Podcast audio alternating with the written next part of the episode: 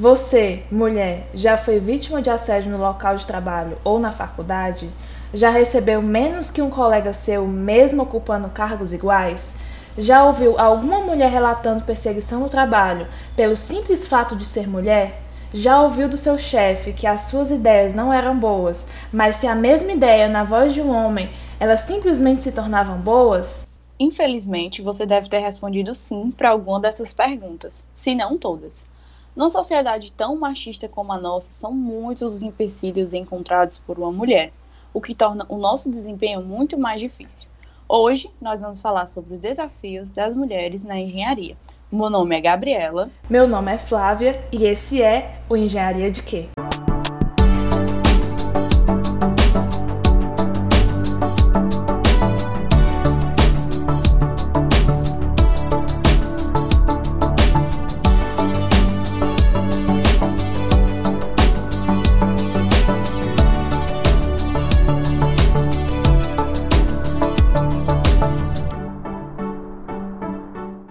Falar sobre o desafio das mulheres na engenharia, é preciso aprofundar-se e considerar todo o sistema patriarcal imperante na nossa sociedade, que até hoje impõe padrões arcaicos e desiguais para nós. A nossa luta ela começou muito antes daquele dia do incêndio ocorrido na fábrica Triangle Shutter Company, em New York, em 25 de março de 1911 em que morreram 125 mulheres que sofriam com más condições de trabalho e baixo salário. Inclusive, esse dia ele ficou marcado como o Dia Internacional da Mulher. Na verdade, foi no século XVIII que os debates sobre as desigualdades entre gêneros começaram a ganhar evidência, mais precisamente em 1791, durante a Revolução Francesa.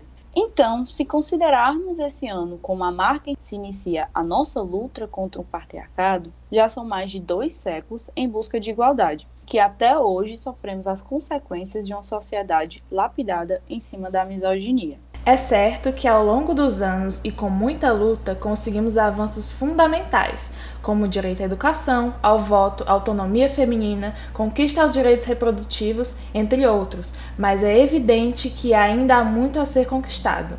Quando falamos da inserção da mulher no mercado de trabalho, ainda encontramos vários obstáculos que tornam essa experiência mais complexa do que a de um homem.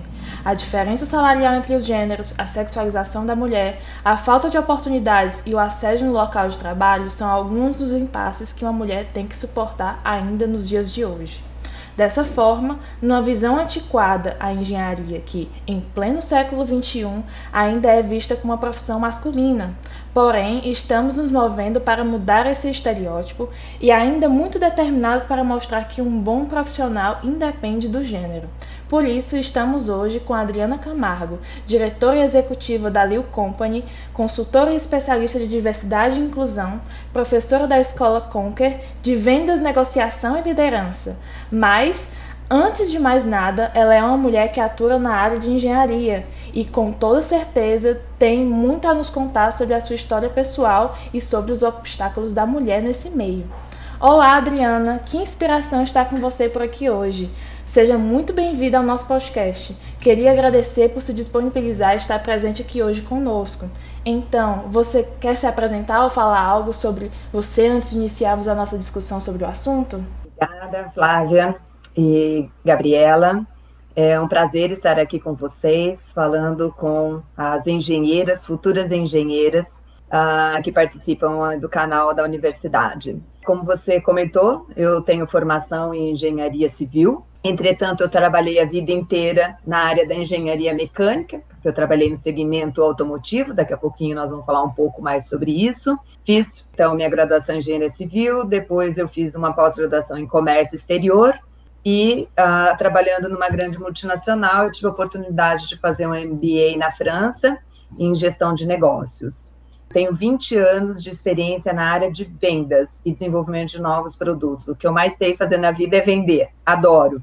Né? E foi muito bacana. Comecei como engenheira, depois gerente, diretora. Então, construí uma carreira bem bacana, da qual me orgulho bastante e espero que falar um pouquinho sobre a minha carreira eu possa inspirar outras jovens, futuras engenheiras, futuras diretoras, futuras políticas, é, futuras pessoas, mulheres que vão fazer diferença na nossa sociedade. Né? Atualmente eu sou uma empreendedora, tenho uma consultoria com foco em diversidade e inclusão. Iniciamos com inclusão de gênero, justamente por eu trabalhar no corporativo e ver tão poucas mulheres em cargos de liderança, me inspirou a montar minha própria consultoria para que a gente pudesse trabalhar no desenvolvimento dessas mulheres bem como trabalhar dentro das organizações para que elas possam ser mais inclusivas. E depois de iniciar com mulher, hoje já, a gente já também trabalha com outros recortes, né? O recorte da inclusão racial e de pessoas com deficiência. Nossa, que inspiração, que bela atitude, né? Bom, novamente é uma honra tê-la conosco e eu queria saber mais um pouco a sua trajetória.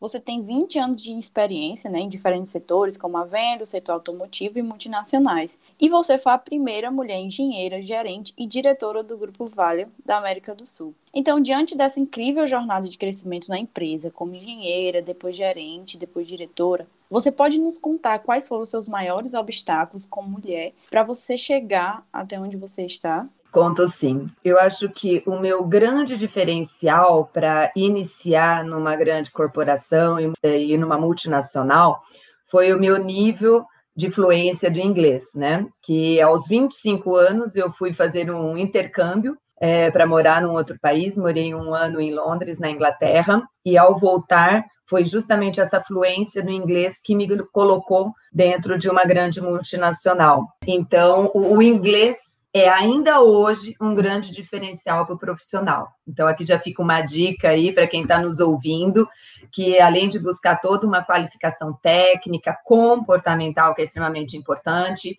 diferentes línguas, né, ainda se faz bastante, é, se faz ainda como um diferencial. E, infelizmente, ainda poucas pessoas têm acesso a falar outros idiomas. Ah, quando eu entrei, então, nessa primeira multinacional, eu acabei conhecendo quem iria ser o meu futuro marido, e nós estávamos dentro da mesma área de vendas. E como ele já estava há mais tempo, eu falei: olha, você fica aqui e eu que vou sair, eu vou em busca de uma outra empresa, porque eu quero crescer profissionalmente e eu não quero. Eh, se eu ficar dentro dessa empresa, podem achar que eu estou tendo algum privilégio justamente pelo nosso relacionamento, né? Eu falei, então você fica e eu saio. Foi quando então eu fui para essa outra empresa, a Valeo é uma multinacional francesa do segmento automotivo, a gente faz, fazia radiador, ar-condicionado, chave de seta. Então, é, lá chegando, eu fui a primeira engenheira mulher a entrar no time é, de projetos e a primeira na área de vendas, né? Vendas, a área de negócios é uma área majoritariamente masculina, então, já ali eu já consegui quebrar alguns paradigmas. Então, eu fui a primeira engenheira mulher em uma área que era predominantemente masculina, que era a área de vendas. Uh, então, eu te diria, como foi a sua pergunta, né, quais foram os meus maiores obstáculos? Eu acho que foi a questão de achar que as pessoas iriam avaliar a minha performance, né, o meu desempenho profissional e me promover por conta disso. Então eu fiquei aguardando ser reconhecida. E ao aguardar, eu vi que algumas pessoas iam passando na minha frente, sendo convidadas a assumir outros cargos, né? Então aconteceu justamente um caso que teve uma vaga, o meu diretor saiu e o, o presidente convidou um parceiro meu para ocupar a vaga.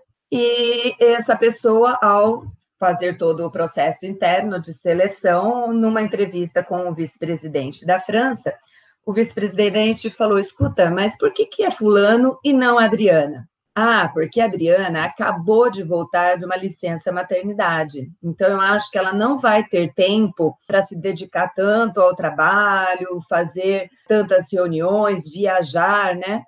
Aí o vice-presidente falou: Puxa, mas vocês perguntaram isso para ela? E aí o, o, presidente falou: Não, né? Tipo, nós assumimos por ela, né? Então, muitas vezes os homens tomando as decisões por nós mulheres.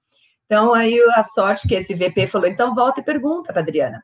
Porque, como eu tinha muita fluência no inglês, eu tinha uma exposição internacional muito bacana. Então, eu, eu, e eu sempre gostei muito de falar, de apresentar, e eu conhecia muito a área, porque até então eu já tinha seis anos de experiência na área de vendas. Então eu falava com muita propriedade, eu conhecia o mercado, a concorrência, os nossos produtos, então ele gostava muito da minha performance. Aí quando eles vieram e me perguntaram, Adriana, você gostaria de uma vaga assim, assim, assada? Eu falei, é claro que eu gostaria, é exatamente isso que eu estou esperando, né?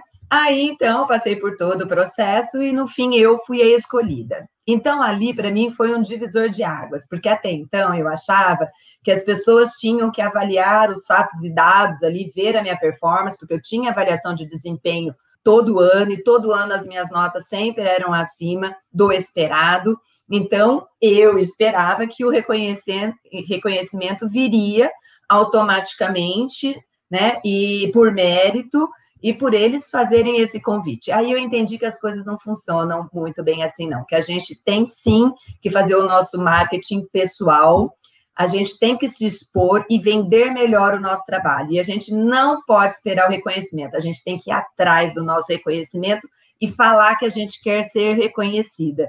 Sabe que eu acho que essa é uma característica muito feminina, assim, a gente a gente faz tudo direitinho e a gente espera que as pessoas valorizem esse nosso trabalho.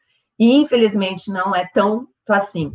Então, a dica que eu posso dar para vocês é: não fique esperando ser reconhecida. Fizeram um bom trabalho, divulguem, se valorizem, mostrem, perguntem, ó, gostou, gostou, foi bacana, bacana. Então, legal, olha, inclusive eu estou querendo, a partir disso, uma outra área, uma outra posição. Então, a partir desse momento, eu comecei a falar tudo que eu queria. É, e foi interessante que quando eu fui para essa vaga, era uma vaga de diretora, né? Porque eu estava substituindo um diretor, uh, e foi me dado gerência, porque eu era nova, eu era mulher, né? Então eu tinha que provar. Eu falei, ah, mas tudo bem, eu vou pegar assim mesmo, porque eu vou provar, eu vou dar conta do recado e depois eu vou buscar todo o restante. E foi assim que eu fiz. Durante dois anos eu trabalhei, superei a minha, minha, minha performance e para a empresa estava relativamente cômodo, né? Porque eu estava produzindo e eu estava com um salário de gerente. Aí eu fui bater na. Aí eu aprendi a não esperar mais. Eu fui bater na porta do presidente, falei: olha, vocês me contrataram para essa função, para esses objetivos. Eu atendi todos os objetivos, até superei. Então, agora eu quero tudo que eu tenho direito. Eu quero cargo de diretora, eu quero carro de diretora, os benefícios de diretora. Então, aí eu que corri atrás. Aí, depois de eu ir pedir, depois de dois meses, toda a minha função, toda a minha, uh, os meus benefícios foram, então, em acordo com o, novo cargo, que eu já vinha desempenhando há dois anos. Foi só uma questão de ajuste. Então, foi muito interessante. Aí eu vi, eu falei, puxa vida, olha, se eu não fosse lá perguntar e pedir, provavelmente eu ia estar ficando lá cinco anos como gerente. Né? Então foi muito interessante. Aí depois a Valeu passou por uma, uma organização, uma descentralização e, e uma, uma força maior para as regiões. Então a região aqui também da América do Sul se organizou e eles montaram um corporativo. Aí eu cheguei para o presidente e falei: olha. Se vocês forem fazer um corporativo e se esse corporativo for para Campinas, eu tenho interesse em me candidatar né, para esse cargo. E aí, para minha surpresa, depois, quando eles fizeram toda a organização e eles montaram, eu fui convidada, então nem tive que me aplicar para passar por toda a seleção, mas eu fui convidada a assumir um cargo de diretora corporativa. Então, eu me reportava ao CEO e coordenava os outros diretores de vendas das outras unidades de negócio, porque eram cinco unidades de negócio e eu, na época, era diretora de uma unidade de negócios que tinham quatro linhas de, de produto. Então, foi muito interessante. Então, isso eu aprendi, que a gente não pode ficar esperando reconhecimento, que a gente tem que trabalhar duro, é, perseguir ali os nossos objetivos e nos valorizarmos, apresentarmos os nossos resultados e correr atrás. E pedir, ah, eu quero isso, agora eu quero aquilo, agora eu quero determinado curso, porque eu sei que eu quero determinada vaga, e para essa vaga, de repente, eu ainda tenho um gap, né? Seja comportamental, seja técnico, e eu vou estudar e vou para aquilo. Agora, eu sempre fui uma pessoa muito destemida das coisas. É, se tem algo que eu tive, sempre tive, assim, como bastante valor, e devido à criação, meus pais sempre me incentivaram a fazer tudo e que eu podia ser tudo aquilo que eu quisesse, desde que eu estudasse e me empenhasse bastante, porque nada cai do céu. Então, é, para mim era normal eu poder querer e vislumbrar ser uma diretora ou uma presidente, porque eu tinha, sempre tive uma crença que me impulsionava, que era a crença que era eu podia ser o que eu quisesse ser, desde que eu estudasse e me dedicasse. Então, acho que são algumas três dicas aí, depois nós vamos falar mais coisas, mas que eu poderia passar para as para jovens futuras líderes do nosso país, sabe? Que não fiquem esperando a oportunidade chegar, corram atrás. Vocês querem uma determinada função, vocês têm algum gap educacional ou comportamental? Vão estudar, vão se preparar e se apliquem. Né? E uma coisa que também é muito curiosa, que eu vejo hoje lidando com muitas mulheres, que muitas mulheres veem ali aquela descrição de cargo e falam: ai meu Deus, eu preencho 80%, 20% eu não atingo, eu não sei determinada coisa, então eu não vou me aplicar para essa função porque eu não tenho tu, todas as competências necessárias. Isso num homem é, é normalmente ao contrário. Um homem olha aquela descrição de cargo e fala: hum, eu atendo 20% dessas competências, mas eu, eu dou conta do recado, eu vou assumir esse risco, eu vou me aplicar. E o homem se aplica e acaba sendo escolhido, e a mulher com muito mais competência deixa de se aplicar. Porque a mulher, nós aqui vivemos numa sociedade patriarcal, machista, bastante religiosa, aonde a mulher ela acaba é, ficando mais submissa, né? E, e ela tem muito menos exposição ao risco. Então, muitas mulheres acabam literalmente tendo uma aversão ao risco, porque tudo precisa ser extremamente planejado para ficar dentro daquilo que é esperado. Então, assim, outra dica: assumam o risco, metam as caras mesmo, aprendam com, com as coisas acontecendo, porque os homens fazem dessa maneira. Então, a gente pode também sabe? Então, deixar um pouquinho esse perfeccionismo de achar que tem que saber tudo, não tem, não tem. Pode se falar, eu não sei e vou aprender. Se nós somos mulheres, a maioria na graduação, na pós, nos mestrados e doutorados, significa que nós gostamos de estudar, sabemos como buscar esse conhecimento e aplicar. Então, assim, a gente tem que se arriscar mais, tá bom? Tá ótimo. É que às vezes eu sinto que quando a gente se arrisca mais, a mulher se arrisca mais, ela acaba sendo também mais julgada e mais exposta ao machismo, né? E essa é a conclusão, que a gente não precisa ter medo dessa exposição e desse machismo. Mas é, uma coisa que aconteceu comigo, né? e que me incomoda muito é que às vezes a gente não é enxergada como pessoas. As pessoas olham pra gente como mulher de alguém, ou como esposa, ou como amante. E eu fico me perguntando qual a dificuldade, né, de nos enxergarmos apenas como pessoas. Quando eu estagiei em uma empresa, né? Dificilmente as pessoas me perguntavam, ah, como é que tá seu trabalho? É, você acha que a gente precisa melhorar onde? Na verdade, eles me perguntavam, você tem namorado? Você é solteira? Onde você vai passar o carnaval? Quais posições sexuais você mais gosta? Já chegaram a me perguntar isso, eu fiquei, no momento eu fiquei assim, congelada, né? Eu achei um absurdo, e eu nunca dei abertura nenhuma para me fazer esse tipo de pergunta. Então, baseado nesse constrangimento, né? Que tipo de atitude a gente deve ter em situações como essas e que mudanças, né, precisamos ter para conseguirmos ultrapassar essa barreira? É interessante, Gabriela, essa pergunta. Assim, honestamente, eu revisitando aqui a minha história profissional, eu não lembro de, de algum momento assim que me marcasse tanto, sabe? Ou eu acho que eu esqueci, eu deletei, sabe? Entrou por um ouvido e saiu pelo outro. Eu acho assim que a minha época, né, como eu agora já estou com 52 anos, eu sou de uma época um pouco diferente, mais diferente de vocês, então eu acho que hoje se tem muito mais abertura para se falar sobre o assunto, para denunciar esse tipo de assédio moral sexual do que na minha época, sabe? Então eu imagino que, que eu devo ter sofrido também alguma coisa e eu me fiz de desentendida, entrou por um ouvido, saiu pelo outro e eu desconversei, sabe? Mas e se foi, foi algo muito sutil, porque nada assim que eu me recorde, sabe, para falar. Mas honestamente, eu não acho que eu nunca devo ter recebido alguma coisa nesse sentido, sabe? Mas enfim, eu não dei tanta tanta bola para o assunto. Mas eu acho, mas justamente porque naquela época não se tinha canal de denúncia, tinham poucas mulheres, e eu era uma das, né, eu era a única a estar em cargo de liderança na, na época, e até 2013, quando eu saí do corporativo, nós tínhamos duas diretoras, eu e mais uma outra profissional, uma colega na área jurídica.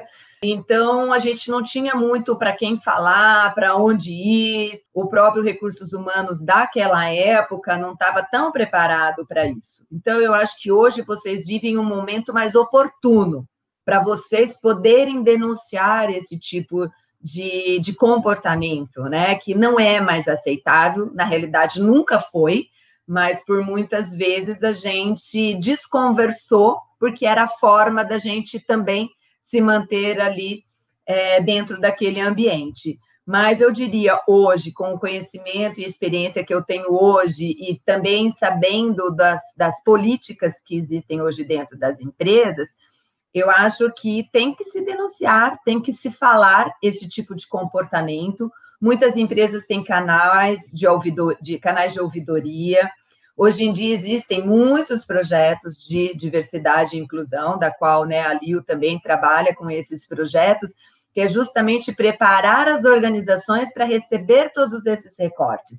E o preparar a organização significa treinar os gestores homens que estão dentro dessa organização para que algumas piadinhas, seja de loira, seja de mulher, seja de negro, seja de LGBTQ, mas não faça parte mais do dia a dia das organizações.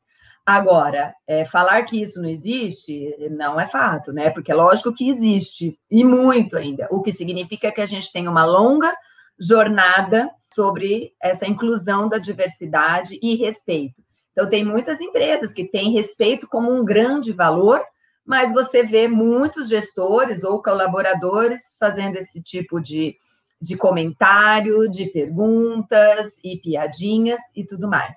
Então, eu acho que o que tem que fazer é o seguinte: nós que temos mais esclarecimento, nós que estamos mais empoderadas do assunto, nós temos que intervir no momento que isso acontece, sabe? Sem medo de represália e com toda a educação possível e respeito.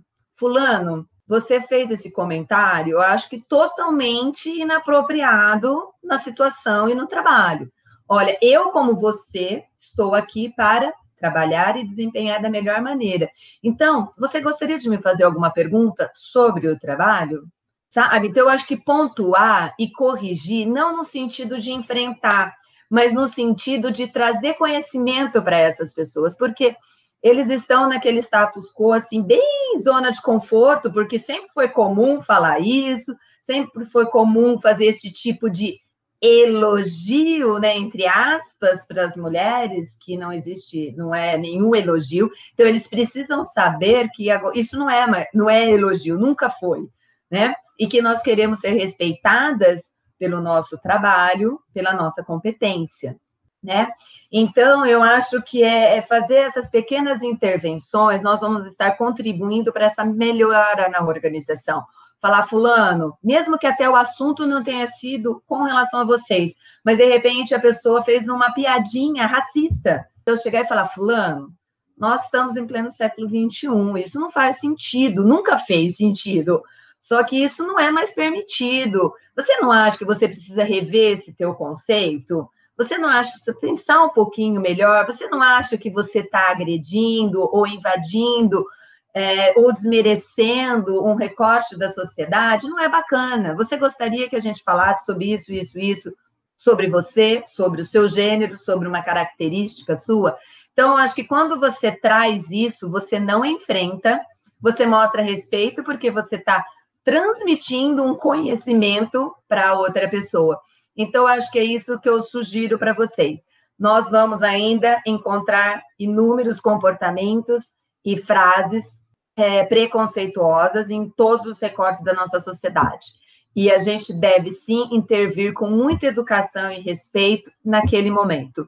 E se passar, e, e, e também ir para os canais de ouvidoria quando tem dentro das organizações, porque hoje as empresas estão muito preocupadas em reter os bons talentos, os bons profissionais. Então, esse tipo de comportamento em muitas das empresas está sendo revisitado, né? Ou seja, as empresas não estão mais admitindo e nem tampouco é, passando os panos quentes e encobrindo isso. Tem, eu conheço várias empresas que mandaram funcionários embora por conta de um comportamento inadequado. Mas uma coisa muito importante que você falou foi sobre conversar com os homens, né? E também a empresa em si ter essa atitude. Porque uma colega minha, eu não falei nada, eu fiquei na minha, mas uma colega minha foi reclamar, eu não sei qual foi exatamente a situação, mas em uma reunião em que estávamos todos juntos, a minha chefe falou: Gente, a foto do perfil do WhatsApp de vocês é de biquíni. Como é que vocês querem respeito? Eu fiquei assim, eu fiquei assim, não acredito, porque ela era mulher também. E eu fiquei como assim, é, o certo não era corrigir o homem que deu em cima ou assediou, não sei exatamente qual foi a atitude dele, mas eu fiquei muito pasma com a atitude dela. Às vezes a gente não tem nenhum apoio das mulheres que são nossos chefes, são superiores, né? Só adicionar algo que a Gabriela falou, né? Que a própria tem muitas mulheres machistas, gente, e muitas, tá? Muitas mesmo. Por quê? Porque nós somos frutos da educação, né? Que a nossa educação é patriarcal ainda, bastante machista. Quanto mais a gente estuda, quanto mais consciência a gente tem, a gente tem que questionar tudo isso, né? Só que nem todo mundo tem esse privilégio de evoluir, né? Em conhecimento, em comportamento, em crenças, porque de repente você ouviu a vida inteira um determinado assunto, né, na sua família que era de uma certa maneira. E aquilo lá ficou guardadinho ali no teu subconsciente, no seu software, que aquilo era daquele jeito. E quando você depara por uma situação que te remete a isso, se você agir no automático, você vai reproduzir aquilo que você foi treinado. E é assim que o nosso cérebro funciona, neurociência, tá? Agora, quanto mais tempo você começa a ficar ligado no assunto, né? Porque a gente toma 95% das nossas decisões, elas são automáticas é, é justamente ali o nosso cérebro poupando energia e tendo. Então, é justamente isso que você pode chegar e questionar as pessoas, sejam homens ou mulheres. Falar, gente, será que isso que você falou agora faz sentido no momento atual, aonde os movimentos estão se organizando, onde todo mundo está conseguindo ter a chance de se mostrar mais o seu valor, o quanto a diversidade é importante para as organizações, o quão importante é a gente ouvir diferentes pontos de vista e você vem me falar um negócio desse. Vamos parar para refletir um pouquinho. Eu acho que essa decisão foi muito automática e baseada em alguma crença dos séculos atrás que não fazem mais parte do momento atual. Então, eu acho que às vezes vale a pena trazer essa reflexão, porque muitas mulheres, né, é, que são criadas com esse, esse tipo de educação, elas vão reproduzir é, esse machismo em suas falas e em suas atitudes. E o que, que nós vamos fazer com essa mulher ou com esse homem? Nós vamos recriminar, vamos falar que eles estão todos errados. O que, que acontece? Eles estão aí e nós precisamos o quê? Ajudá-los, ajudá-los a se atualizarem, né? Rever os seus conceitos, rever determinadas crenças e mudar de padrão. Porque ou você muda de padrão e respeite pessoas diferentes de você, ou você está fora do mercado, porque hoje as empresas estão entendendo o valor da diversidade. Hoje as empresas querem ter todos os recortes da sociedade dentro da organização. Então esse tipo de comportamento precisa ser mudado. E só para dar uma outra, uma outra, uma outra referência para vocês, né? A gente foi recentemente numa empresa, a gente estava fazendo um projeto de diversidade e inclusão, e algumas mulheres que já estavam em cargos de liderança falaram o seguinte: olha, eu sou contra este tipo de ação, porque vão falar que as mulheres se beneficiaram de cotas, se beneficiaram de alguma ação afirmativa, e eu sou contra, eu não tive nada disso e cheguei onde eu cheguei. Então, infelizmente, ainda existem mulheres assim também sabe? Ó, porque para mim foi mega difícil chegar onde eu cheguei, eu vou deixar que a outra também é, tenha a mesma dificuldade do que eu. E isso é uma coisa muito triste, é uma coisa que a gente tenta quebrar e vamos conseguir, mas demora, tá? Porque não é porque eu tive um caminho difícil que eu quero que a minha filha tenha a mesma dificuldade minha, que, eu, que, eu, que uma outra mulher tenha. Então, assim, eu quero facilitar o caminho, eu quero eliminar barreiras para que as mulheres, para que negros, para que LGBTQI+, para que pessoas com deficiência possam ser ouvidas, possam ser respeitadas, tenham oportunidades dentro das organizações e possam ascender profissionalmente. Porque a gente fala que vai fazer diferença quando essas pessoas todas estiverem na alta liderança, onde as decisões são tomadas. Porque senão as empresas vão, recrutam todos, toda essa diversidade ali para estagiário, para trainee, para analista, e para por ali. No fim, os cargos de gestão continuam sendo de homens brancos. Então, isso é que precisa ser revisto. Muitas empresas já estão é, e já entenderam que diversidade é um valor e estão buscando esse tipo de inclusão e esse tipo de comportamento respeitoso dentro das organizações. Agora, não são todas, e mesmo as que estão, têm os seus desafios, porque mudar uma cultura e uma educação de 20, 30, 40 anos num ser humano não é numa ação, não é num treinamento, é uma mudança de cultura, é uma mudança de valor. Então, tem que ter paciência que a gente muda. Por isso que eu não gosto do enfrentamento, porque isso faz com que o negócio seja ainda mais demorado. Vamos trazer a razão, né? Vamos trazer a razão. Vamos parar um pouquinho, digerir. Por que, que você falou determinada, determinado assunto? Por acaso eu te dei abertura para esse tipo de comentário? O que está acontecendo? Vamos nos entender aqui para que o negócio não vire uma bola de neve lá na frente. Então, esse posicionamento que eu acho que é bacana. Aconteceu, pá, vamos ali já ser certeiro. Vamos discutir sobre o assunto. Olha, eu não gostei do que você falou. Vou te dar uma segunda chance para a gente continuar isso, porque eu acho que você está ainda num mundo que, que você não aterrizou ainda, que as coisas mudaram, tá? Sim, sim, sim. Falando disso, num assunto que nos atinge tão no pessoal e para aliviar a, a, climática, já que é um assunto que realmente interfere na nossa vida todos os dias, eu queria muito saber, eu estou muito curiosa para saber como você concilia a vida pessoal com a sua vida profissional. Esse, essa é uma pergunta bastante recorrente, né? Todo mundo quer saber. Normalmente o pessoal fala: Ah, você chegou, a diretora reportava para CEO, ah, então provavelmente você não é casada, não tem filhos e tal, né? Não, eu sou casada, né?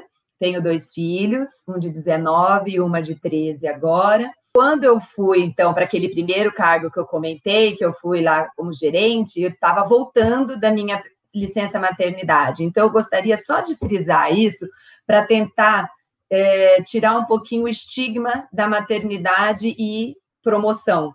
Eu fui promovida a primeira vez ao retornar da licença maternidade, tá?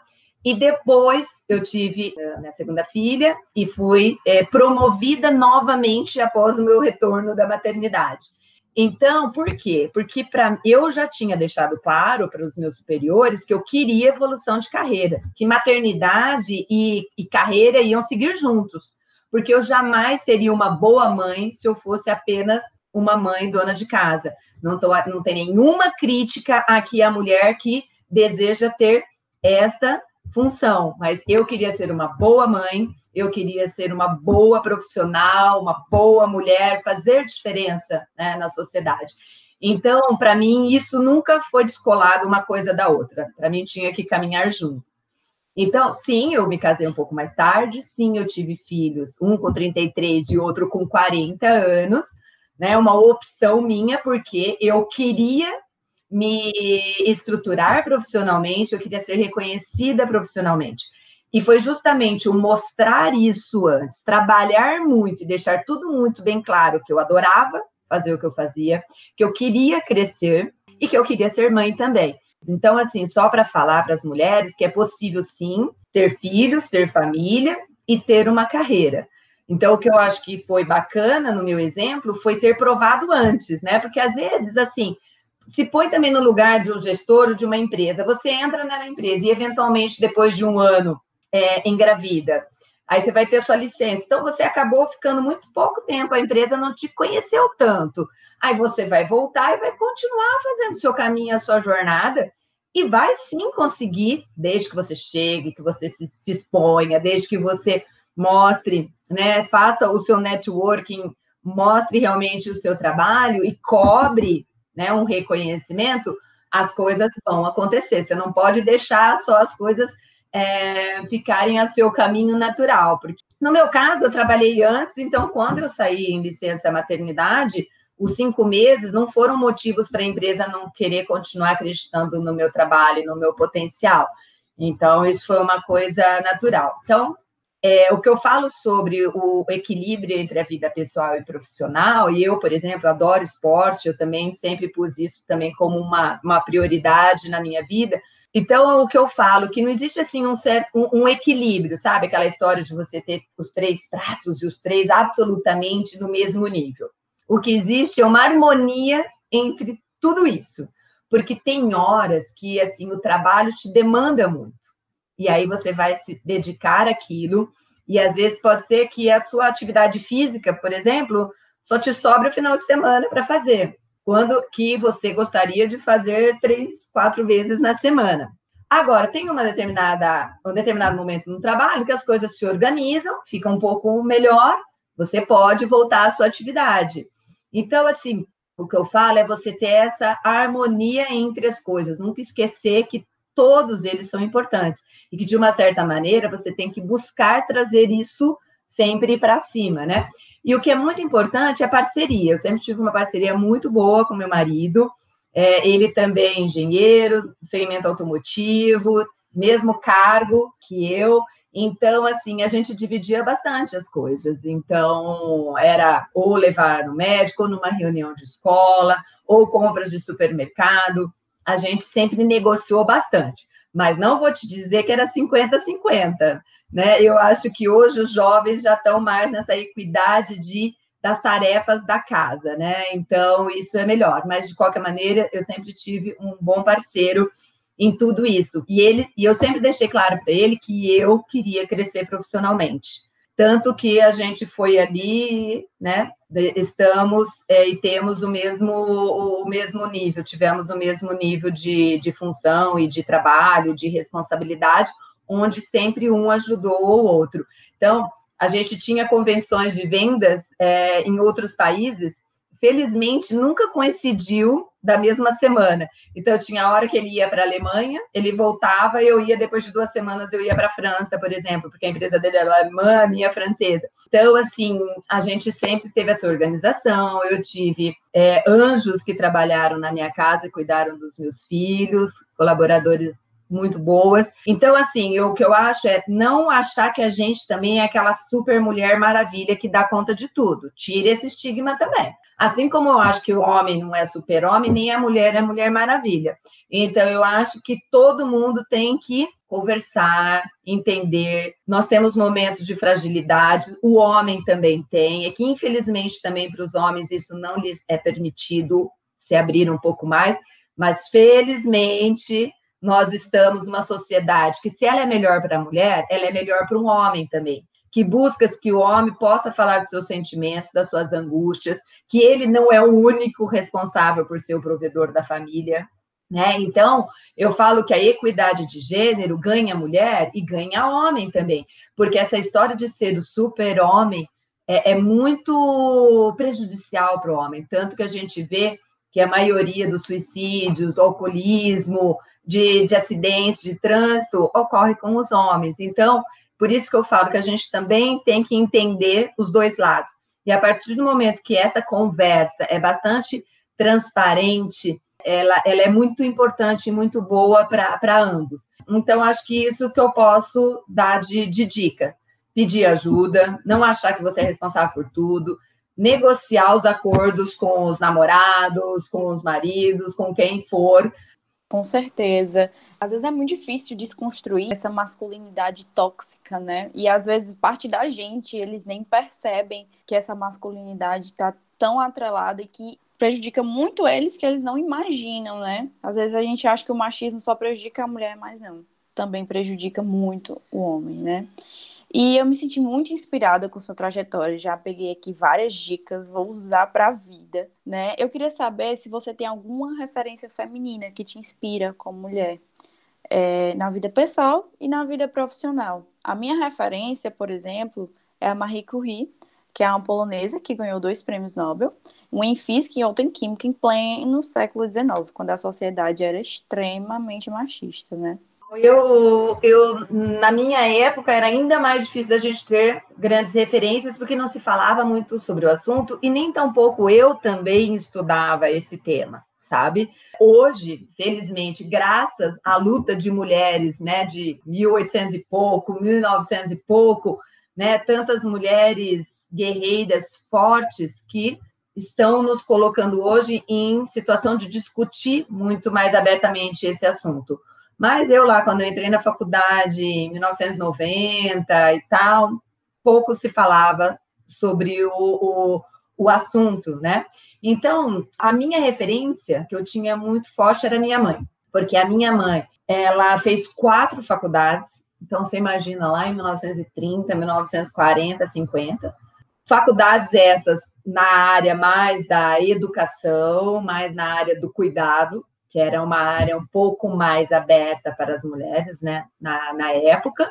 Mas a minha mãe fez três faculdades depois de casada, sabe? O que naquela época era muito difícil. Então, enquanto eu via a minha mãe saindo para trabalhar, as mães de amigas minhas, a grande maioria era dona de casa. Então, sem nenhum julgamento de, de valor, era, era um outro momento, e também são opções de vida, porque hoje que Hoje nós temos também mulheres que fazem essa opção e está tudo bem. E está tudo bem. É o que a gente fala. A mulher ela pode ser o que ela quiser ser, né? Qualquer que seja a sua escolha. Eu quero ser dona de casa, eu quero ser presidente da República, eu quero ser presidente de uma organização. Está tudo bem. O importante o é gente... é ninguém impor, né? O negócio é ninguém impor. O que a gente quer dizer é que se você quiser ser, você pode ser e ter essa liberdade de você querer ser o que é, o que quiser, é algo que é muito mais latente hoje em dia, né? Graças a essas mulheres que vieram e que lutaram por nosso direito ao voto, né? Por direito às leis trabalhistas, né? Tantas mulheres que vieram. Então, é, é, se a gente for ver que artistas, que prêmio Nobel, que, que cientistas que eram valorizados no passado, todos homens. E o curioso é que quando você vai entrar no detalhe, você vê que mulheres faziam parte daquela pesquisa. Ou o, o determinados cientistas se beneficiaram do prêmio Nobel, mas foram mulheres que startaram o assunto e naquele, né, e naquela sociedade que se vivia, a mulher era deixada de lado e os homens que apareciam como os grandes é, merecedores da, daquele, daquele assunto. E não estou dizendo que eles também não tiveram seu mérito, mas a mulher não era vista. Então existia uma invisibilidade feminina muito grande, que graças a Deus hoje a gente está vendo tantas mulheres ganhando prêmio Nobel, sendo reconhecidas, artistas, né? Então, filósofas, você não via no passado, então hoje você vê um número mais crescente. Então, assim, o, o, a minha referência que eu tinha, tenho até hoje, é minha mãe, minha mãe sempre dizendo assim: olha, Adriana, vai se fazer na vida, não tem que depender de ninguém, vocês têm que ter essa parceria, a família que você construir tem que ser nesse sentido. Então, para mim foi isso que eu fui que eu fui assim buscando, sabe? Porque naquele momento ali eu não tinha noção desse gap entre gêneros, entre todos os recortes da sociedade. Eu vim, claro, de uma branquitude privilegiada uh, e que assim usufruí por muito tempo desse sentido, no sentido assim que, claro, eu como mulher branca, embora tendo todos os meus desafios eu sou absolutamente privilegiada frente a tantos outros recortes. E mesmo assim, tive todos esses desafios e muito mais, né? Que aqui foi muito rápido para a gente poder falar. Mas hoje, que depois eu fui estudar o assunto, porque quando eu saí da empresa, eu falei, puxa vida, mas por que tem tão poucas mulheres dentro da organização? Que interessante. Todos homens, brancos, hétero. Por que será? Aí eu fui começar a estudar o assunto e fui foi daí que surgiu a ideia da consultoria, porque eu falava, não, a gente precisa mudar essa, essa situação. A gente precisa ter mais mulheres, a gente precisa ter mais negros, a gente precisa ter mais pessoas com deficiência valorizadas dentro da organização, que não é só uma questão de cota, né? Então, assim, a gente tem que ir além disso, né? Por que, que as pessoas LGBTQIA não podem ser o que são, precisam vestir uma carapuça para entrar na organização ou nas esferas? Então, isso tudo precisa mudar. Então, foi aí que eu fui de cabeça estudar no assunto e querer mudar a sociedade.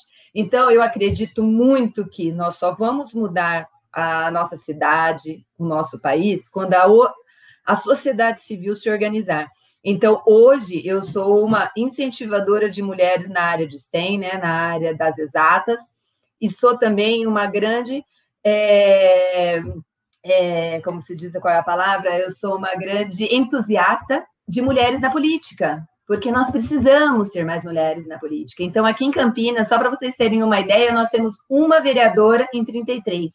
Nessas eleições, nós já fomos para quatro em 33, e mais quatro ficaram ali bem votadas, quase entraram. Então, a gente precisa estar em todos os lugares, na política, no corporativo, e, e, em todas as esferas. A gente não pode achar que, puxa, eu me formei engenheira, eu sou uma engenheira sênior, tá bom. Não, eu quero ser uma gerente, eu quero ser uma supervisora, eu quero ser uma diretora, eu quero ser presidente dessa empresa. Eu quero montar a minha empresa. Então, a gente, assim, o céu é o limite para a gente e para todas as pessoas e para todos os recortes. O que a gente precisa é conversar a respeito para tirar essas barreiras visíveis e invisíveis que existem dentro da nossa sociedade, dentro das organizações, dentro do mundo acadêmico, em todos. Porque é muito curioso, até falando da parte da academia, a gente vê muitas mulheres professoras. Aí, quando você vai para cargos de gestão, você vai avaliar ali quem é o diretor, é homem. Mas por que, se você tem 80% do seu quadro mulher, você vai botar um homem como diretor? Né? Então, por que, que a mulher é boa para ser professora e não é boa para ser gestora? Então, isso precisa ser muito revisto, muito revisto. Então, quando a gente vê a, a, a, parte pública e a gente vê que a maioria dos professores, né, aí eu estou falando de escola infantil, Fundi 1, 2, ensino médio, a maioria dos professores são mulheres. A maioria é mulher, desculpa. Então, quando. E aí a gente vai para os cargos de gestão, eles são homens. Então, eu acho que a gente não pode mais aceitar isso calada. Então, eu acho que a gente tem que pontuar e, e entender também que a gente não vai conseguir essa mudança do, da noite para o dia demora. Agora, o que a gente não pode é perder todo esse movimento organizado que, que a sociedade civil está se estruturando, né? Seja no movimento das mulheres, no movimento LGBTQIA, nas organizações de pessoas com deficiência, nos movimentos negros que estão muito fortes, felizmente.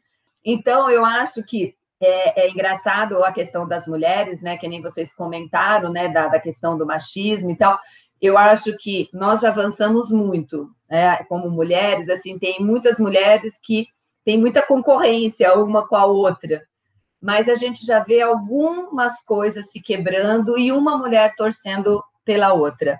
Então, eu gosto muito daquela palavra, né? Ninguém deixa a mão uma da outra. Então, vamos nos unir e até mesmo quando encontrarmos mulheres com esse tipo de comportamento, falar bacana, eu entendo o seu ponto de vista, eu entendo todo o seu desafio para chegar onde você chegou, mas você não acha que a gente tem que quebrar essas barreiras para facilitar mais para outras mulheres, para outros recortes, para que então, ao a todas terem e todos essas oportunidades, aí sim a gente começa a falar de meritocracia. Porque querer falar de meritocracia num país tão desigual não é justo. Eu acho que isso é uma hipocrisia absurda, né? Então, é um pouco sobre isso que eu queria deixar aqui para vocês. Inspirador. Nossa, vou nem para terapia hoje, já fiz minha terapia. Sim, sim, sim. Falando disso, num assunto que nos atinge tão no pessoal, e para aliviar a, a, climática, já que é um assunto que realmente interfere na nossa vida todos os dias, eu queria muito saber, eu estou muito curiosa para saber como você concilia a vida pessoal com a sua vida profissional? Claro, com certeza. É, eu faço parte do Grupo Mulheres do Brasil. Não sei se vocês já ouviram falar. E aí, em Fortaleza tem o grupo. Se vocês não conhecem, vocês podem participar. O Grupo Mulheres é, do Brasil surgiu em 2013. Uma das fundadoras é a Luísa Helena Trajano, que é a presidente do Conselho do Magazine Luiza. Ela é a presidente do nosso grupo. E surgiu justamente assim do encontro de várias mulheres executivas, empreendedoras, donas de casa, em sentar e pensar um pouquinho de que soluções que seriam boas para o Brasil.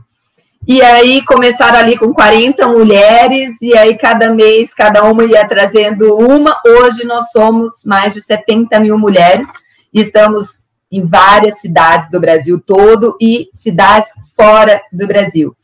A gente tem vários comitês de educação, de empreendedorismo, de saúde, meninas do Brasil, que são mulheres com 25, entre 15 e 25 anos, tá? Então vocês podem participar desse comitê, que vai ser super bacana.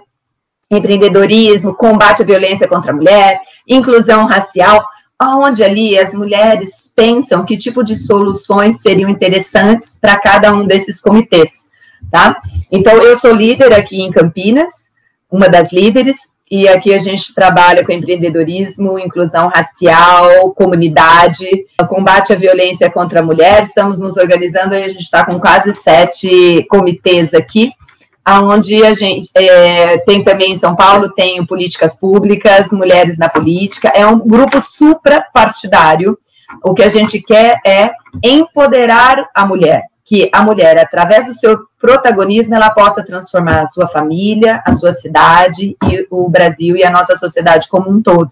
Então é super bacana, convido vocês e todas as jovens e mulheres maduras também que estejam nos ouvindo a participar e buscar na sua, na sua cidade se já tem o um grupo. Né? Então, é um grupo de mulheres voluntárias que decidiram parar de reclamar de político e decidiram ir para ação.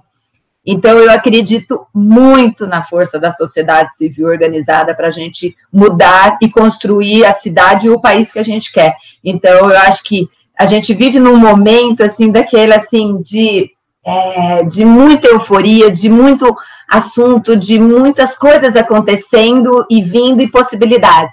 E eu, eu acho que a gente precisa aproveitar esse momento para a gente engajar mais pessoas. E aqui o grupo Mulheres do Brasil desconstruiu muito essa questão de uma mulher querendo concorrer com a outra, e muito mais uma mulher se unindo à outra. Né? Então, antigamente era difícil ter uma mulher indicando uma outra mulher para um estágio, para um trabalho, e hoje a gente já vê muito mais mulheres indicando mulheres e ajudando mulheres. Então, é isso que a gente quer enquanto movimento, sabe? Enquanto grupo, o que a gente quer é trazer as mulheres, ajudar acolher, capacitar e fazer com que essa mulher mude o seu entorno e com isso a gente consiga melhorar as famílias, melhorar a cidade e a sociedade como um todo, tá? Então, grupo mulheresdobrasil.org.br, consulte aí na sua cidade que tem, e Fortaleza especificamente tem, viu? As redes sociais é Mulher do Brasil também? É, é. Mulheres do Brasil. Grupo, grupo Mulheres do Brasil, é. Então, por exemplo, aqui em Campinas, tem, é o arroba Grupo Mulheres do Brasil ponto Campinas. E imagino que Fortaleza deve ser por aí, mas só dá um, dá um Google que vai, vai, vai achar assim. E você, que está nos escutando, você tem alguma referência feminina em sua vida? Você já perguntou a algum amigo homem se ele também coloca uma referência feminina na vida dele? Claro que o nosso feminismo e a nossa luta é para as mulheres, mas os homens que nos cercam também têm um papel importantíssimo na nossa evolução como sociedade sem desigualdade. Então questione, se posicione e nunca se cale. Estamos juntas nessa. Até o próximo episódio.